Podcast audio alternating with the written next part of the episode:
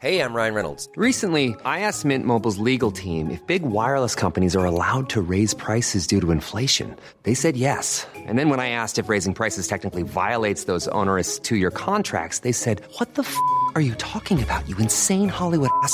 So to recap, we're cutting the price of Mint Unlimited from $30 a month to just $15 a month. Give it a try at mintmobile.com slash switch. $45 upfront for three months plus taxes and fees. Promo for new customers for limited time. Unlimited more than 40 gigabytes per month. Slows. Full terms at mintmobile.com.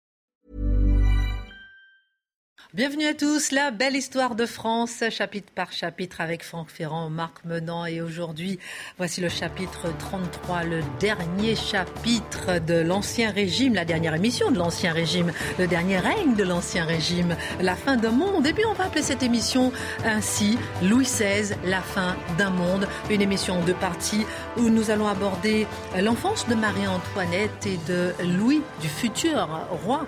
Euh, quelle est cette enfance? Quelle est leur enfance? Est-ce que le roi Louis XVI s'inscrit dans la continuité de son grand-père, Louis XV Quelles sont les relations du couple royal?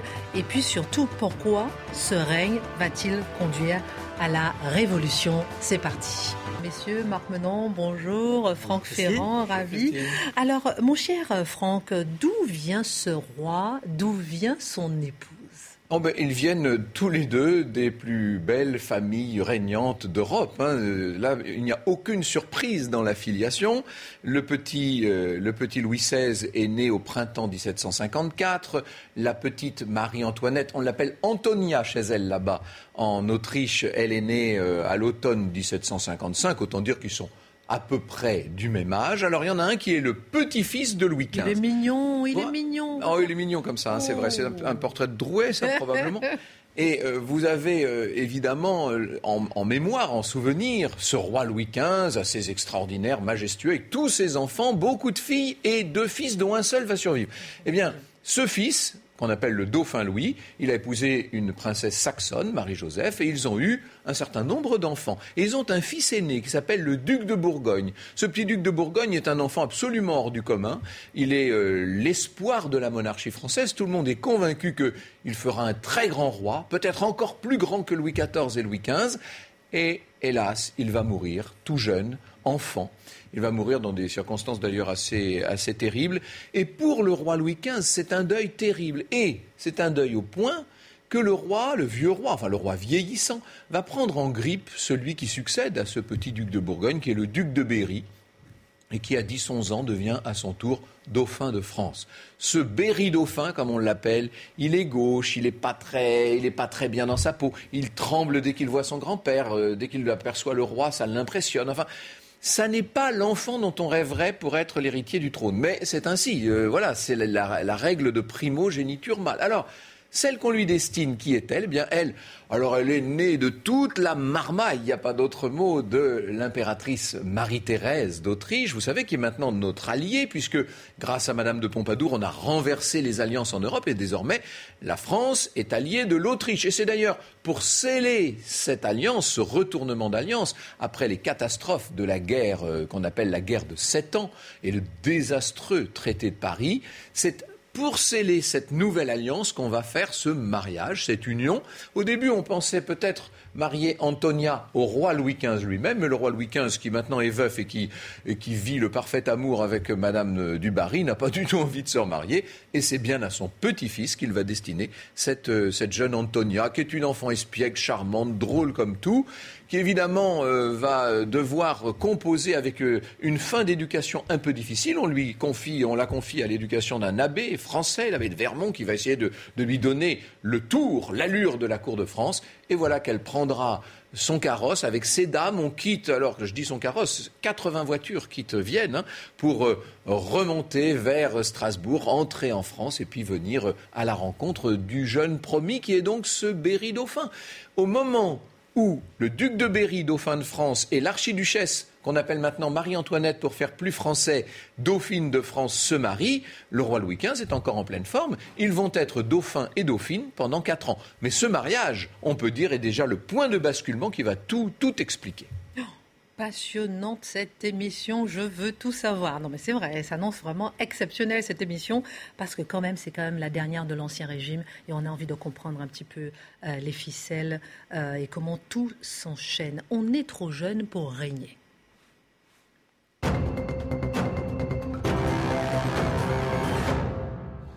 On a vu avec euh, Franck la jeunesse hein, de, du, du, jeune euh, Louis et de Marie-Antoinette, mais où se sont-ils, j'allais dire pas rencontrés, mais où se sont-ils découverts mon cher À Compiègne, après un long parcours pour euh, cette jeune princesse.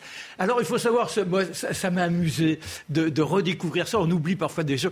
Il y avait 376 chevaux pour tirer les carrosses. Et on les changeait toutes les deux heures parce que c'est tellement lourd quand on a malheureusement une telle tâche que les pauvres bêtes devaient être changées fréquemment toutes les deux heures. il faudra 20 000 chevaux pour effectuer le parcours de Vienne à Strasbourg. Et bon, après, à Strasbourg, elle se dévait de sa, de sa nature d'Autrichienne. Elle devient véritablement française. D'ailleurs, elle dit, dorénavant, j'interdis que l'on me parle autrement qu'en français. plus d'allemand, tout en français. Voilà, tout en français. Alors bon, on lui donne de nouveaux vêtements, et elle a tort, elle a tort. Alors, elle a une petite idée de ce Louis, car l'un et l'autre ont reçu des portraits. Mais on sait bien que les peintres, vous savez, de temps en temps, d'une petite bave habile, ils rendent un visage attrayant, alors qu'en réalité, il serait plutôt euh, à, détester, enfin, ou du moins à rejeter. Alors elle se dit, mais il est peut-être aussi beau que ça. Et les voilà à Compiègne. Elle est tellement impatiente qu'elle saute du carrosse, se précipite vers celui où l'attend le roi, et à ses côtés un petit bonhomme qui est là. Un grand bonhomme, hein, parce qu'il est immense. Oui, oui, non, mais comme je dis, il, est tellement refrogné, il ose à peine la regarder. Elle fait la révérence au roi qui la redresse et, le roi Louis XV, bien sûr. Hein. Bien sûr. Et le dauphin qui ne bouge pas. Il l'écrira d'ailleurs le soir entrevue avec Madame la Dauphine. C'est pour dire l'enthousiasme. c'est assez classique quand même, non, en général? Ah non, non, non, parce que là, il faut savoir que ce garçon, Franck l'a bien dit, c'est un enfant qui est mal né d'une certaine façon. C'est-à-dire, son frère, son, oui, et son frère, l'aîné, était une sorte de génie, un garçon qui rayonnait, dont tout le monde était entiché. Et lui, déjà, ça le refroigne parce qu'il ne se sent pas bien. Et celui qui le suit, c'est le, comte de Provence, et qui, lui aussi, est éblouissant de vivacité d'esprit. Alors, qu'est-ce que, fait-il? Eh Il est coincé entre les deux, lui. Voilà. Il, est dans un étau. Et puis, personne ne le regarde. Ah, ah ben, personne. Euh, on le regarde d'autant moins qu'il a tendance à s'enfermer dans la bibliothèque et c'est un grand intellectuel. C'est pas du tout un, un, comme on pourrait l'imaginer vu les décisions qu'il prendra plus tard ou les non-décisions. C'est un garçon qui a une grande prospérité d'esprit et une grande habileté des mains. Il faut dire que la dextérité dans cette lignée royale, elle est connue depuis, je dirais, euh, Louis XIV pratiquement. Même Henri IV déjà. Voilà, voilà. Et alors, donc, euh, en particulier, il fait des serrures, mais de l'horlogerie. Il a, dès, ses huit ans, réalisé un livre tout seul en, le composant en typographie. On l'a imprimé, donc bon, voilà. Mais euh, pour le reste, alors le mariage. Le mariage, il se prépare, il est là avec les poudres, il ne pense qu'à une chose, c'est à la chasse. Parce que en dehors des livres, quand vous le voyez à l'extérieur, c'est en grande galopade et chercher le cerf avec la meute de chiens qui aboie ça, ça le transcende littéralement. Et là, le voilà dans cette situation d'une cour énorme qui l'attend. On entre dans la chapelle, il est gauche, alors que elle, elle a parlé. On ne pourrait pas dire qu'elle est jolie. Elle a 14 ans, elle est charmante. Elle a ce petit visage mutin qui fait que cet enfant, on a envie de passer un instant en sa compagnie. Et l'autre, toujours là, qui la regarde. Arrive le moment du repas le soir et on attend alors le scintillement du feu d'artifice. Ah ça, il adore. Ah, il se dit ce soir, au moins, il y aura les fusées. Mais il fait un temps tellement mauvais qu'on apprend dans l'après-midi que le feu d'artifice est annulé. Bon, il y aura le repas en inaugurant la grande salle d'opéra de Versailles que l'on peut encore Opéra visiter aujourd'hui. Qui d'ailleurs euh, célèbre en ce moment ses 250 ans. Et pour cause, parce que c'était en 1770, vous voyez. Et là, c'est un lieu magique. La foule est dehors. La pluie qui ruisselle, on est trempé, mais on veut les voir. Il y a plus de 300 000 personnes. Et quand on entre Oui, dans ce grand 300 théâtre, 000 personnes dehors. Dehors, c'est ce que j'ai dit. Non, non, Oui. j'ai dit. Ils sont dehors. Non, bah forcément, pas dans le théâtre. Et dans le Heureusement, théâtre, heureusement que vous êtes copains et complémentaires. dans le théâtre, vous avez le roi. Et puis à ses côtés, à droite, le dauphin et à gauche, la dauphine. Elle s'est enquis de la présence d'une dame qui était très tôt à côté du roi quand elle a découvert le prince enfant et le roi de France. Et cette dame, c'est bien sûr Madame du Barry. Elle dit Mais quelle est cette dame à laquelle le roi attache tant d'importance? Oh, c'est une dame de ses plaisirs. Eh bien, moi, je veux, eh bien, moi, je veux m'assurer des plaisirs du roi, dit-elle, avec beaucoup de naïveté. Mais ce sera rapidement pour elle. Parce que quand vous arrivez de Vienne, ce sont des choses qui sont inimaginables. Et il y aura une, une véritable haine à l'égard de Madame Dubarry. Alors, 80 musiciens, on annonce les grandes viandes du roi. Toujours aussi timide, notre Louis touche à peine les plats et le soir, on se retrouve l'un à côté de l'autre dans le grand lit, on tire les rideaux. Vous n'allez pas tout nous Prenez raconter. Place. pas envie de savoir. Non, Ah bah, sautez la page. Ah bah alors là, alors là, je peux vous raconter pour une fois, vous ne seriez pas offusqué. Parce que bon, bah voilà, on tire les rideaux, on rouvre pour voir ce qu'ils font et on s'aperçoit qu'il a fait un gros bisou à la jeune dauphine. Il a dit bonsoir et gentiment, il s'est endormi. Ah ben voilà. Et au matin, et au matin, il est tout gaillard. Pourquoi? Ah, pas pour la bagatelle, que nenni, pour partir à la chasse. Qui va à la chasse Et pendant des jours, c'est comme ça. Il est dans cette situation parce que ça dure pratiquement 15 jours, 15 jours de fête entre Versailles, Paris et le grand feu d'artifice qui doit se conclure à la fin du mois de mai dans le jardin des Tuileries. Sur l'actuelle place de la. Concorde. Voilà, qui s'appelait à l'époque la place Louis XV.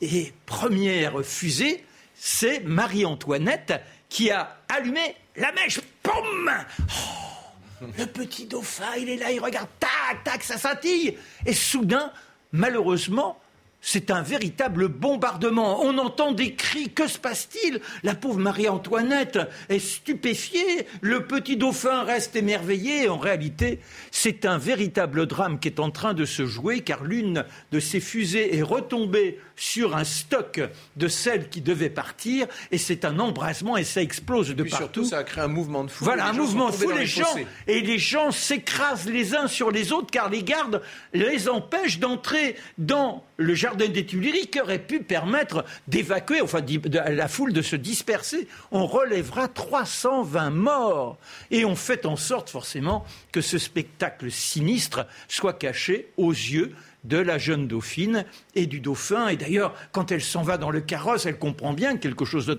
de grave est en C'est train de se produire. C'est pas un heureux présage. hein. Voilà, c'était terrifiant.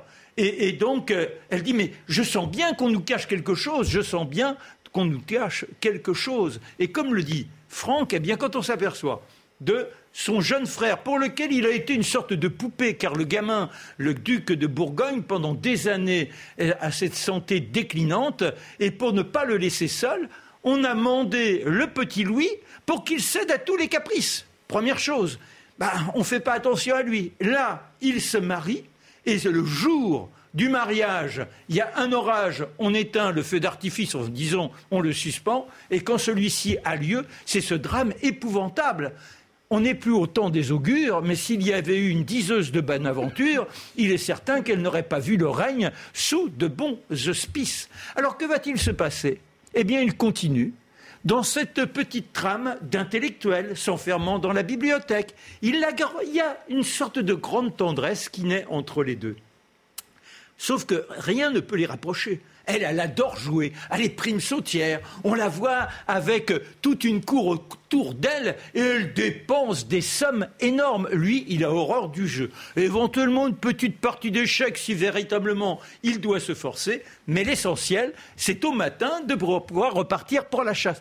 Et il y a néanmoins une très belle complicité qui se noue entre l'un et l'autre. Ils ont des instants de tendresse, ils se tiennent la main, ils ont des conversations. Et c'est peut-être avec elle qu'il trouve ces instants qui lui permettent d'oublier qu'il y a une cour qui ne cesse de les épier, parce que c'est une vie d'esclavage d'une certaine façon. Oh. Vous êtes, ah ben si, c'est-à-dire que vous, ne vous appartenez pas, et ça, eh bien, ça lui est insupportable. Et puis, il y a la mort du roi, le, le roi qui meurt de la variole pendant des jours et des jours, on est à côté de lui. Madame Dubarry qui se relaie avec la petite Marie-Antoinette qui, de temps en temps, quand elle aperçoit la Dubarry et les sœurs et les filles du roi, elle est là, elle a un œil mauvais. Malheureusement, le roi s'éteint. Et là, eh bien, on dit le roi est mort. Alors vous avez celui qui annonce, le, garde, avec son petit plumeau, plumet noir, et puis il revient deux secondes après avec euh, le petit plumet blanc, il hurle Vive le roi Louis XVI Eh oui, le roi Louis XVI, mais qui se retrouve à la tête d'un royaume, et quand il apprend, quand il a appris la nouvelle, il était avec euh, sa jeune dauphine, ils se sont jetés dans les bras l'un de l'autre, et il a dit Nous sommes bien trop jeunes pour régner. Et oui, il sent bien qu'il n'a pas l'étoffe, l'envergure pour tenir le poste. Et pourtant, il faut régner les débuts du règne.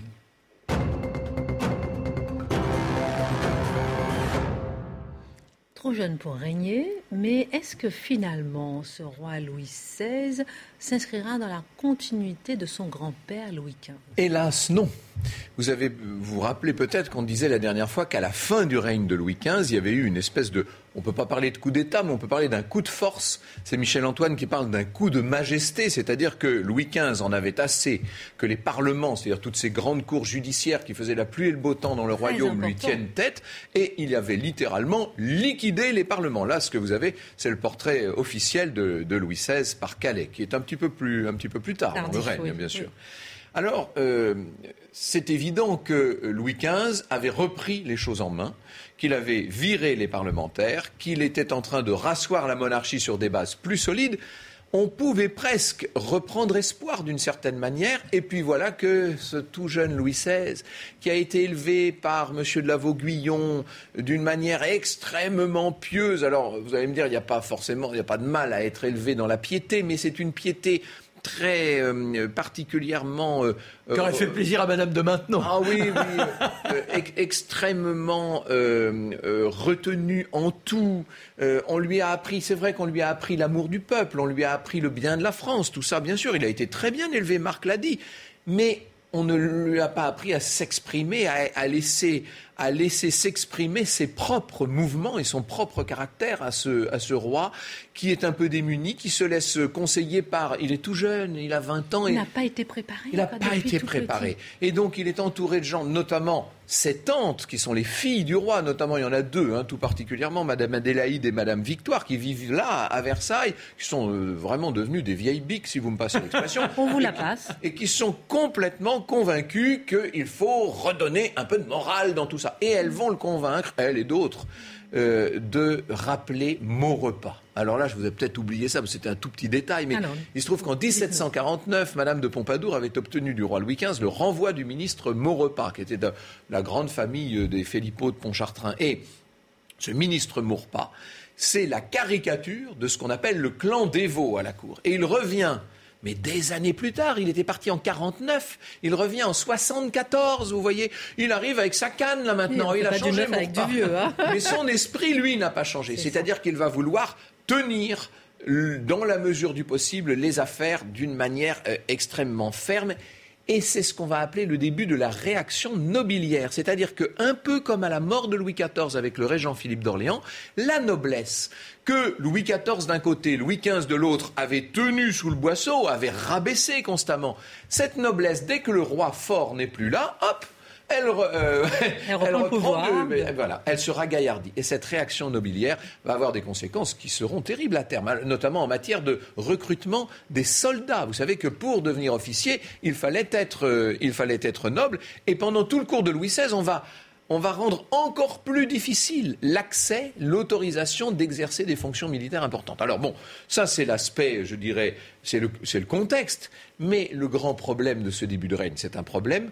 financier, c'est un problème monétaire, c'est un problème économique. Alors on nomme un bon ministre, un physiocrate, vous savez, dans la lignée de Kenneth, etc., des gens qui, avaient des idées très avancées, très progressistes sur la société, sur, le, sur la production. Et ce, ce ministre, il s'appelle Turgot, c'est un type formidable, Turgot. Et il va euh, essayer de réformer l'État. Il va notamment réformer la fiscalité. Il voudrait un seul impôt, le même pour tout le monde, beaucoup plus partagé. Ça, ça plaît pas aux privilégiés, inutile de vous dire. Il voudrait euh, réorganiser les intendances. C'est très important. Il voudrait euh, rendre le commerce entièrement libre. Sauf qu'on va libérer le grain, le prix du grain, donc le prix du pain. Et ça, ce n'est pas compris du tout dans le peuple. Parce que quand vous descendez dans cette société pyramidale que vous vous retrouvez en bas et vous avez la mère de famille qui a juste quelques sous pour acheter le pain de la semaine, quand elle arrive à la boulangerie et qu'on lui dit que le pain, le pain est beaucoup plus cher, elle n'est pas contente. Et donc ça. D'autant que la météo, plusieurs années, va être terrifiante. Effroyable. Alors, ce qui fait qu'on a des moissons appauvries. Et en plus, la spéculation, c'est à qui ne vendra pas le blé pour faire flamber les prix. Alors Louis XVI a quand même une belle idée, si je puis dire, parce que dans tout ça, on ne peut pas dire que ce soit très brillant. Hein. C'est un début de règne difficile. Et d'ailleurs, très vite, il va non pas se détourner, parce que c'est un garçon très sérieux, mais il va se lasser des affaires, puisqu'à chaque fois qu'il a un conseil, on lui dit Ah, sire, c'est une catastrophe, ah, sire, c'est effroyable, ah, sire. Il en a assez, on ne lui dit jamais que rien va, vous comprenez Donc ça devient, ça devient euh, fatigant, épuisant. à force pour un tout jeune homme qui n'a pas appris à régner parce que, allez comprendre pourquoi, ça c'est incroyable, Louis XV ne l'a jamais admis au Conseil. Oui, c'est ça. C'est-à-dire qu'il n'a pas, il n'a pas fait son apprentissage de roi. Mais c'est parce que son, on parce que son frère aîné était mort, sans doute. Oui, mais enfin, c'est ah, terrible quand même. C'est comme si Louis XV n'avait pas voulu voir mm-hmm. Berry au. Conseil. Il l'a, d'ailleurs, c'est pas tout à fait vrai. Il l'a fait entrer quelques fois au Conseil, mais pas suffisamment. Mais c'est fou ces erreurs d'éducation quand même à la base. Oui, mais comment elles vont compter après dans. Et alors, euh, Louis XVI néanmoins a été marqué, parce qu'il il avait l'âge d'être marqué en 1763, il était encore petit, mais il a beaucoup entendu parler de ça, il a été marqué par l'affreux traité de Paris. Et par l'accession de la Grande-Bretagne au premier rang des nations. C'est-à-dire que les Anglais nous ont taillé des croupières. Il faut dire les choses comme elles sont. Depuis la fin de la guerre de Sept Ans, la France n'est plus la première puissance du monde, c'est l'Angleterre qui l'est devenue. Et ça, Louis XVI veut se venger. Il veut venger son grand-père, il veut venger la France. Et une occasion fabuleuse va se présenter avec cette insurrection dans les colonies, les 13 colonies américaines d'Angleterre, ces 13 colonies qui veulent leur indépendance, qui vont en 1776 proclamer leur indépendance, vous savez, avec Washington, Jefferson, enfin tous les pères des États-Unis, et on envoie les Américains, les insurgents comme on les appelait, envoie en France un ambassadeur qui n'est autre que Benjamin Franklin, personnage magnifique, Tony sur lequel on pourrait faire une émission formidable, mais ça n'est pas notre propos, nous. Mais en tout cas, euh, Benjamin Franklin séduit Paris, séduit la cour, séduit le roi, et il va obtenir une intervention grâce au ministre euh, des Affaires étrangères qui s'appelle Vergène, qui lui aussi est un ministre très efficace. Vous voyez qu'il y a des gens bien autour de Louis XVI. Ils sont tous bien intentionnés. Le problème, c'est les effets. Là, en l'occurrence, on va se lancer dans cette guerre d'indépendance, dans laquelle on aura peut-être l'occasion d'entrer, dans les détails de laquelle on pourra peut-être s'attarder un peu. Mais cette guerre d'indépendance américaine, elle est un succès, bien sûr, pour les colonies américaines. Elle est un grand succès pour la France qui va prendre sa revanche sur l'Angleterre, c'est vrai. Mais à quel prix? Un milliard C'est une somme qu'on a même. Oh, c'est très. Enfin, avec ce qui nous arrive nous en ce moment, on est. Oui, mais on ne savait pas fabriquer l'argent de la même façon. l'argent magique n'existait pas. Un milliard de dettes, un milliard de livres tournois de dettes de la France à cause de cette guerre qui coûte très cher. Il faut armer des bateaux, des... enfin vous, savez ce que coûte la guerre. Et donc, sur un, un royaume qui déjà était en difficulté, avec des finances qui étaient déjà à la peine, cette guerre d'Amérique va en quelque sorte essouffler le royaume. Et vous voyez que toutes ces premières années du règne de Louis XVI ne sont pas un succès politique. Erreur stratégique, problèmes économiques. Et alors les parlements qui sont revenus. Hein. Et les parce que Louis XVI a rappelé les parlements et lui mène la vie encore plus dure qu'il ne le faisait avec Louis XV avant le coup de force de 1770. Et rappelons encore une fois que les parlements, les parlementaires, justice, ce sont des juges.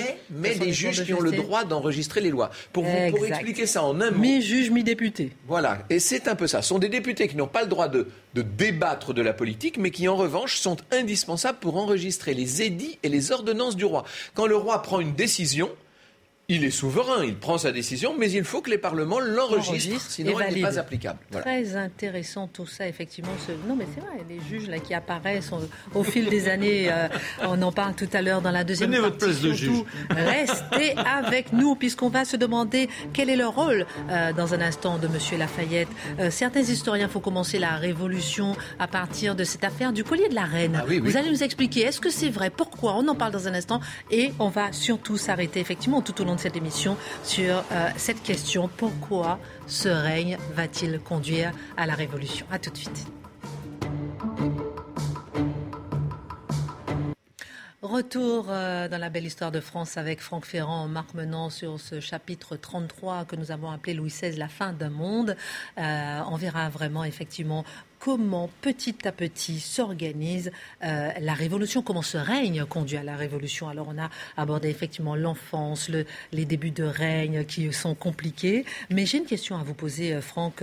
Quel est le rôle? Vous avez parlé de la guerre d'indépendance tout à l'heure. Et quel a été le rôle, et est-ce que son rôle a été important, de euh, Monsieur Lafayette au cours de cette guerre Ouais, alors vous savez, moi, Lafayette, ça n'est pas, euh, ça n'est pas mon personnage préféré. Ah, je vais m'en occuper alors.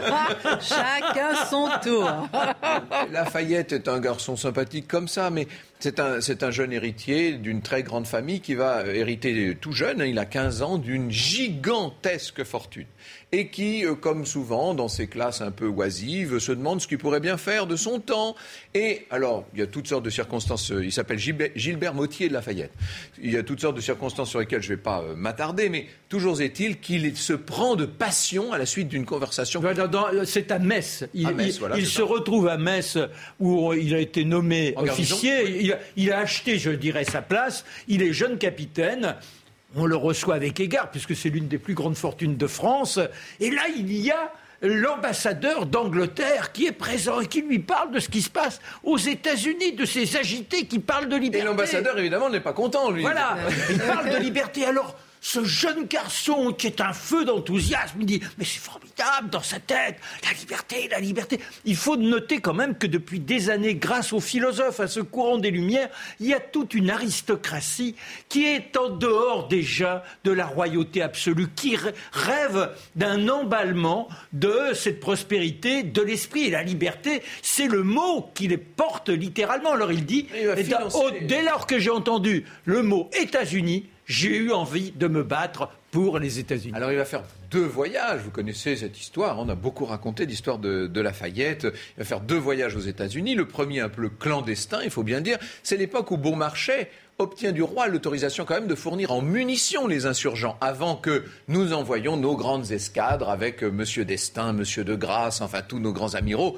qui vont aller là-bas euh, porter euh, les, les armes françaises et et apporter la victoire aux insurgents américains. Et Lafayette, évidemment, jouera un certain rôle parce que, comme il s'est approché, je crois que George Washington ne l'aimait pas autant qu'il le dit lui-même dans ses mémoires, mais peu importe. Mais enfin, Euh, il y a quand même une connivence, il s'en sort un peu. voilà. En tant que secrétaire, il représente la France, il sait qu'il a besoin de la France. Et donc, à chaque fois que Lafayette va euh, se présenter à Versailles, ce sera pour faire, la, pour faire la promotion de ces belles idées, de ce nouveau peuple, de, de cette nouvelle nation américaine.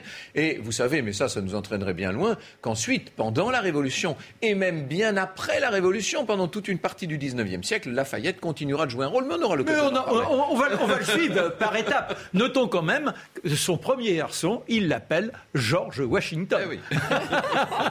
Bon, alors messieurs, ce, ce chapitre est très dense. On va continuer sur une affaire particulière, l'affaire du collier de la reine.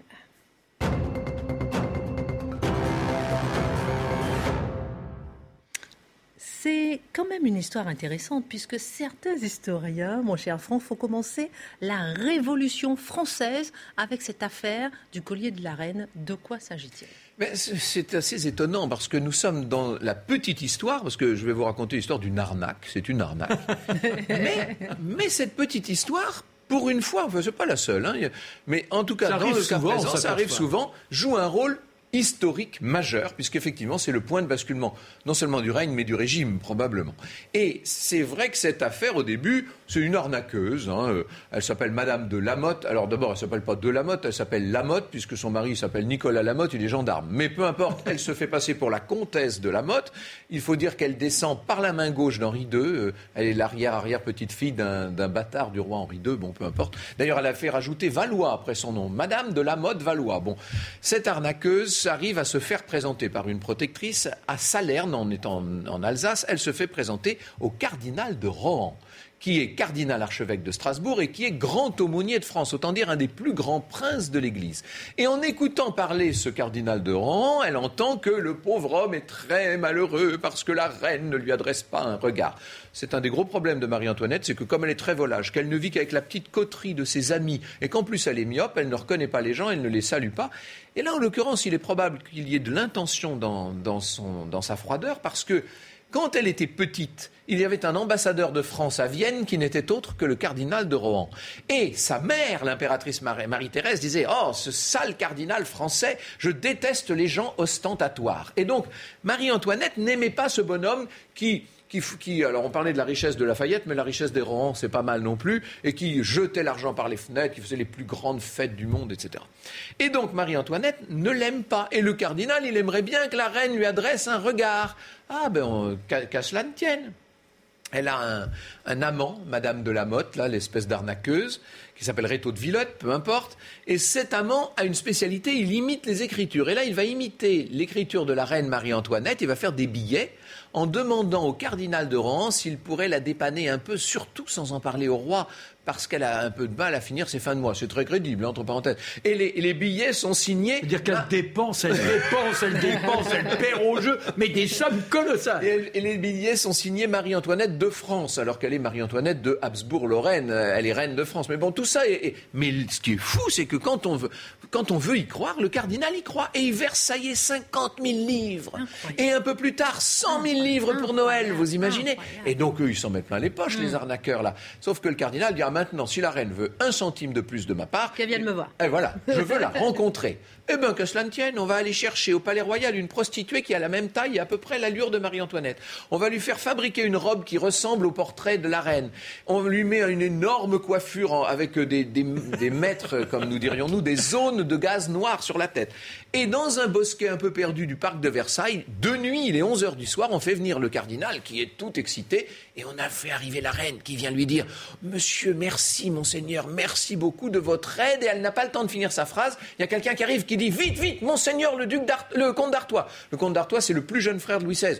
Et donc la reine s'en va en courant, le, cardinal est tout content, il a vu la reine, elle lui a dit qu'il était merveilleux, et donc... Il repaye.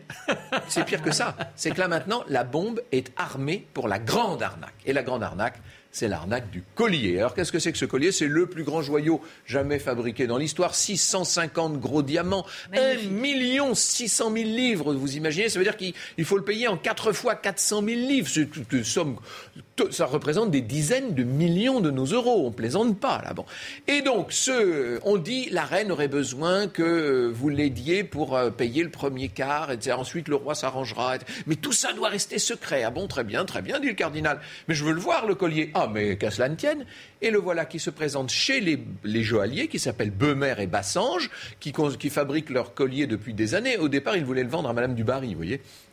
Et Beumer et Bassange tellement impressionné d'avoir ce grand prince de l'Église, grand aumônier de France dans leur boutique, lui donne le collier pour qu'il le montre lui-même à la reine.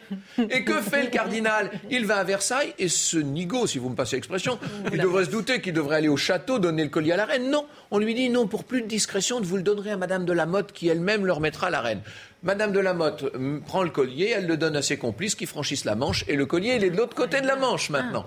Mais sauf que le hasard veut que pour les étrennes, le roi Louis XVI, on est en 1785, le roi Louis XVI offre à sa femme un, bracelet de chez Beumer et Bassange. Et les, joailliers ont fait mettre un petit, billet dans, la boîte en disant Madame, nous sommes tellement heureux que votre majesté nous ait acheté le beau collier. Et la reine dit Mais quel collier? De quoi parle-t-il? Elle les prend pour des fous. Et bêtement, elle brûle elle brûle le billet dans sa cheminée, ce qui fait qu'elle n'a même pas la preuve.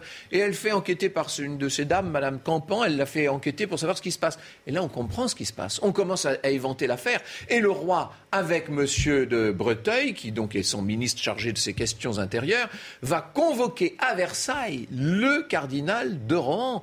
Et mieux que ça, on va faire arrêter le cardinal de Rohan. Alors, euh, Marie-Antoinette lui dit, mais enfin, vous n'avez tout de même pas cru que c'est moi qui vous demandais d'acheter ce collier pour moi.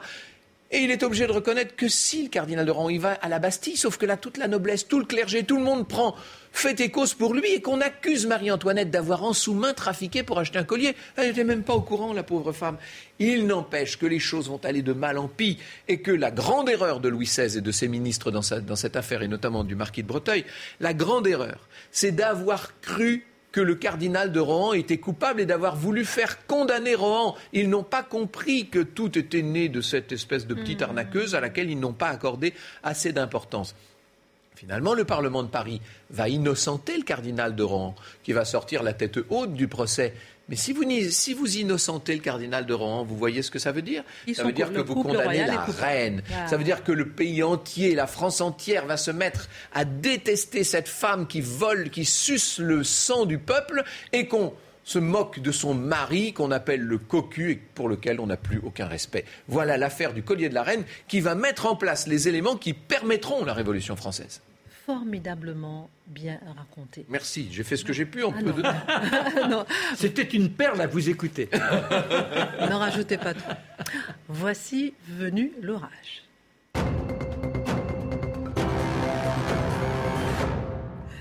Voici venir l'orage. Et eh oui, c'est la chanson Il pleut, il pleut bergère. Oui, oui, tout à fait. Il y, a, ça ira, ça ira, ça ira ah, aussi. Plus tard. Et ce ça ira, ça ira, ça ira, il est né de Benjamin Franklin parce qu'à chaque fois que à la cour on lui demande comment se porte la révolution, il dit oh ça ira, ça ira. J'aime bien parce que dès que j'ai une seconde de, d'inattention, ça y est, vous êtes parti comment On a toujours un petit quelque chose à vous dire. il y a toujours un truc à dire. Donc merci pour ce voici venir l'orage. Mais alors voilà, rien ne va plus. Euh, euh, on sent qu'il y a des tensions partout. Il ne manque plus à ce moment-là que l'économie euh, aille mal.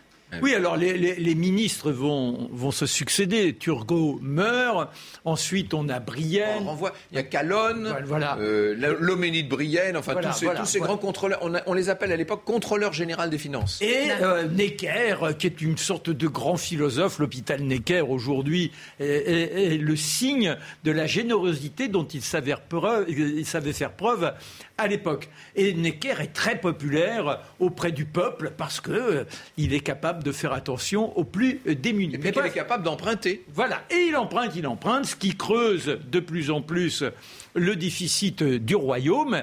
Et le roi est littéralement en péril parce que on revient à la météo. Là encore, c'est terrifiant.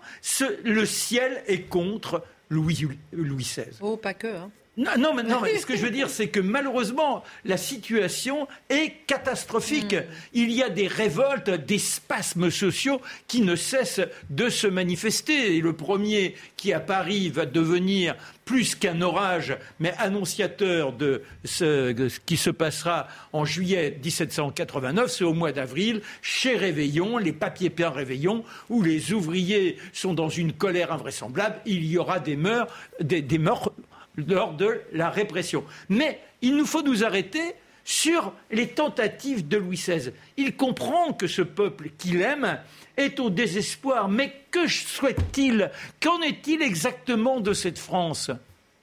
Il ne va pas faire comme Catherine de Médicis, monter une grande tournée en allant de ville en ville. Il a fait un voyage. D'ailleurs, j'ai raconté ça récemment à la radio. Il a fait un voyage à Cherbourg en 1786 parce qu'il voulait, il rêvait de voir la mer. Et c'est la seule fois dans sa vie qu'il aura vu la mer, Louis XVI. sinon, c'est vraiment le roi sédentaire à part euh, ses escapades dans les bois pour la chasse. Et alors il demande à ce qu'il y ait les cahiers de doléances. Euh, Macron s'est un peu inspiré, là, si je puis dire. Et alors, euh, il y Le aura... grand débat, c'est le grand débat de l'époque. Voilà. Oui, c'est-à-dire face à la défiance, c'est ça. On a envie d'être proche du peuple, de savoir, en fait, d'essayer de comprendre le Voilà. peuple. Mais alors bon, mais imaginez de toute façon, ce, ce seront des, des- des milliers de pages qui vont lui arriver. Qui pourrait lire ça? En revanche, il prend la décision de convoquer le- Les États les généraux. États généraux. Et ça, il prend la décision. Il n'avait pas été premier- convoqué depuis plus d'un siècle. Voilà, de- depuis, de- depuis 1635, si ma Depuis mémoire est bonne. Alors, bonne idée ou Voilà. mauvaise idée, les garçons? Bah, c'est à la fois une bonne idée parce que soudain il devient populaire. Dans, ici et là, dans les tavernes, il dit le roi pense à nous, le roi va faire en sorte que. Et euh, la réforme qui sera prise euh, vers euh, le mois d'avril, c'est la constitution de ce tiers-État. C'est-à-dire que les bourgeois, les gens qui jusque-là n'avaient pas leur place dans le Conseil, vont obtenir une partie des votes. Alors ça, c'est extraordinaire parce que c'est une oui. ouverture comme jamais on n'aurait pu l'imaginer. On a des députés qui représentent chacun des trois ordres. La, la société d'avant la Révolution est une société d'ordre. hein. On l'a dit, mais il faut le redire toujours. C'est-à-dire qu'à l'époque, soit vous appartenez à la noblesse, c'est un État. Vous êtes dans un État, euh, vous n'êtes pas identique à ceux qui appartiennent au clergé, qui eux-mêmes ne sont pas identiques à ceux qui appartiennent au tiers-État. Sauf que le tiers-État, ça représente 85%, euh, même plus de la population. Et ce tiers-État, il va obtenir, chose incroyable aux États généraux de 1789, il va obtenir le droit à lui tout seul d'avoir autant de voix que la noblesse et le clergé réunis. C'est un début, ça, vous voyez? Voilà, c'est l'abbé Seyès qui est à l'origine euh, quand il dit euh, qu'est-ce que le tiers-État Rien. euh, Que, que veut-il que- que veut- Aspire-t-il à devenir Il veut aspirer à devenir tout. Et, et l'abbé Seyès appartient à ce monde du clergé qui est un monde de nantis et ça montre bien Enfin, de que Nantis pour le haut clergé. Oui, pour le haut Parce qu'il y clergé. a aussi des, des- des prêtres très pauvres. Non, non, bien, bien Oui. sûr. Non, mais ça- simplement, ça montre bien que cette société, elle a muté sans qu'on s'en rende compte et que l'une des parties de l'élite a déjà envie d'une monarchie réformée. Il rêve d'une révolution, mais d'une révolution qui serait simplement un remaniement d'une façon de régner de la part de Louis XVI. Alors, messieurs, j'ai quand même l'impression qu'au fil de cette émission, je vous trouve peut-être euh, sévère, très sévère avec euh, Louis XVI. Est-ce qu'on peut dire qu'il faut le réhabiliter? Oui, d'abord, euh, Louis XVI, comme l'a dit Marc tout à l'heure, est ce qu'on pourrait appeler, avec un, nous, on pourrait dire que c'est un intellectuel? Voilà, c'est ça, oui. C'est quelqu'un qui parle très bien grec, qui connaît la géographie comme personne, qui est. Il a c'est une par très ailleurs- bonne mémoire. C'est par ailleurs un homme qui est très bon. Tous les gens qui l'ont rencontré disent qu'il était d'un cœur, un cœur d'or, qu'il aimait les gens, qu'il se mettait toujours à leur place. Et tout ça est vrai. Il avait été très bien élevé, il était très pieux, il était très amoureux de son C'est une façon aussi parce qu'il a tellement souffert. Il a de l'empathie pour ceux qui, comme lui, sont dans, euh, je dirais, le rejet. Alors, euh, du moment que l'on est en souffrance, ça lui rappelle ce que dans ses tripes il a de profondément ancré, ce, mépris être- que les autres vous accordent. Il y, a, oui. il y a eu un, il y a eu un basculement dans son règne quand même, c'est que enfin, enfin, grâce à l'intervention de son beau-frère, le frère de Marie-Antoinette, Joseph d'Autriche, Joseph II, euh, et l'intervention de quelques médecins qui ont, qui, euh, qui ont euh, opéré le roi d'un phimosis, enfin il a pu avoir des enfants. Et maintenant il a eu un premier dauphin, puis un petit prince qui vient derrière ce dauphin. Avant ça, il y avait même eu la sœur aînée, celle qu'on appellera Madame Royale et dont on aura l'occasion de reparler. Donc ça, ça a été un changement dans son règne. Il a pris un peu plus confiance. Il était peut-être un peu tard. Louis XVI, s'il fallait en retenir quelque chose, c'est aussi le roi des sciences. N'oubliez pas que c'est sous son règne que s'envole la première montgolfière. Et n'oublions Merci pas beaucoup, un, euh, nous- un excellent père de famille. Oui. Ah, ça c'est très, très important à souligner. On va faire une petite fiche résumée. Ah. On aurait tellement de choses à dire parce qu'elle est passionnante cette émission. On aurait dû faire cinq émissions sur Louis XVI. Bon. Alors, fiche résumée. D'emblée, le règne de Louis XVI anéantit les efforts du défunt Louis XV pour sauver la monarchie. Les dissensions du couple royal auront de graves conséquences. Malgré la victoire américaine, l'opinion se dresse contre le pouvoir et puis en convoquant les États généraux, Louis XVI court à sa perte. Deux livres, des livres rapidement. Marc Menon, la trilogie de Jean-François. Chiappe. Jean-François Kiap, oui. Alors c'est la- c'est Il faisait la tribune de l'histoire avec deux Voilà, c'est Castello. pour moi c'est l'une des plus belles biographies, toutes biographies confondues, pas uniquement de Louis XVI. C'est merveilleusement bien écrit, ça crépite. il y a des Le remises en perspective. Le Roi, voilà, il y a l'Otage. trois- c'est en trois, Trois tomes. tomes. Mais je vous vraiment, si vous voulez, vous- ça vous permet d'avoir une sorte de résumé de l'histoire en général. Formidable. Franck Ferrand, votre livre. Alors moi j'ai L'affaire du collier. un des livres de d'Evelyne Levert qui connaît ce règne comme personne, c'est si tout simplement l'affaire du collier pour bien comprendre, pour mieux comprendre cette extraordinaire arnaque qui aura eu de telles conséquences. Vous voulez une bonne nouvelle, Christine? Oui. Ben, la bonne nouvelle, c'est que nous ne quittons pas Louis XVI puisqu'il va être encore le sujet de nos prochaines émissions à travers la Révolution. Ça, c'est une bonne nouvelle. Malheureusement, ça ira peut-être de mal en pire. On vous dit, les augures, cette- les augures ne sont pas favorables. Fin de cette émission la semaine prochaine, 1789.